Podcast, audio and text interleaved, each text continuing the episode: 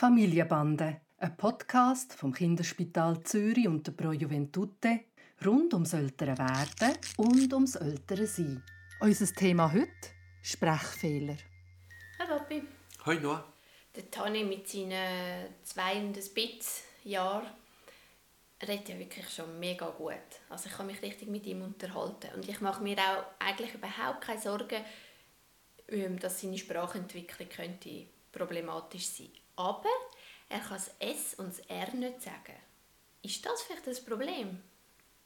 Also wenn ich die Sprache von einem Kind beurteile, dann gibt es tatsächlich, wenn ich jetzt die gesprochene Sprache anschaue, drei Teile. Der eine ist der Inhalt, der andere ist die Grammatik und der dritte, und den sprichst du an, der ist die Artikulation. Und wenn die ersten beiden gut sind, dann ist ähm, die Artikulation häufig nicht ein ein Problem, das im Zentrum steht. Und sicher nicht mit zwei ein Viertel. Jetzt sage ich sicher nicht. Und im gleichen Moment kommen mir die Ausnahmen in den Sinn. Aber fangen wir mal mit deiner Frage an. Also du sagst S und R. S und R sind wahrscheinlich die schwierigsten Konsonanten überhaupt. Also das S hast du die Zunge ganz weit vorne bei den Zähnen und das R, je nachdem, ob man es vorne oder hinten sagt, vibriert die Zunge sogar noch ein bisschen. Und das ist, ich würde sagen, fast normal, dass das ein Kind in dem Alter noch nicht kann. Es gibt Ausnahmen, wenn Kinder keinen guten Mundschluss haben, wenn sie das Mund nicht gut können zumachen können. Es gibt Kinder, die reden, aber das fällt einem dann auf, wie wenn sie einen heißen Herdöpfel im Maul haben. Und dort ist dann die Form von S und R auch ganz schwierig. Aber meistens sind dann das auch noch andere Probleme in der Artikulation, die einem auffallen.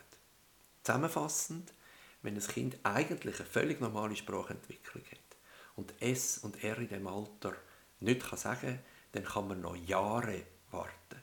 Es gibt Leute, die sagen, die Kinderärzte sollen mit vier noch mal gut heranschauen.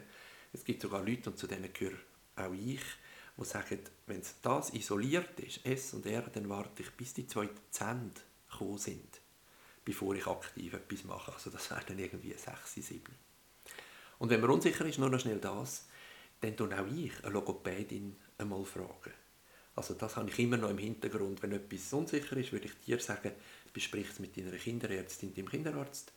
Und wenn der unsicher ist, fragt er eine Logopädin.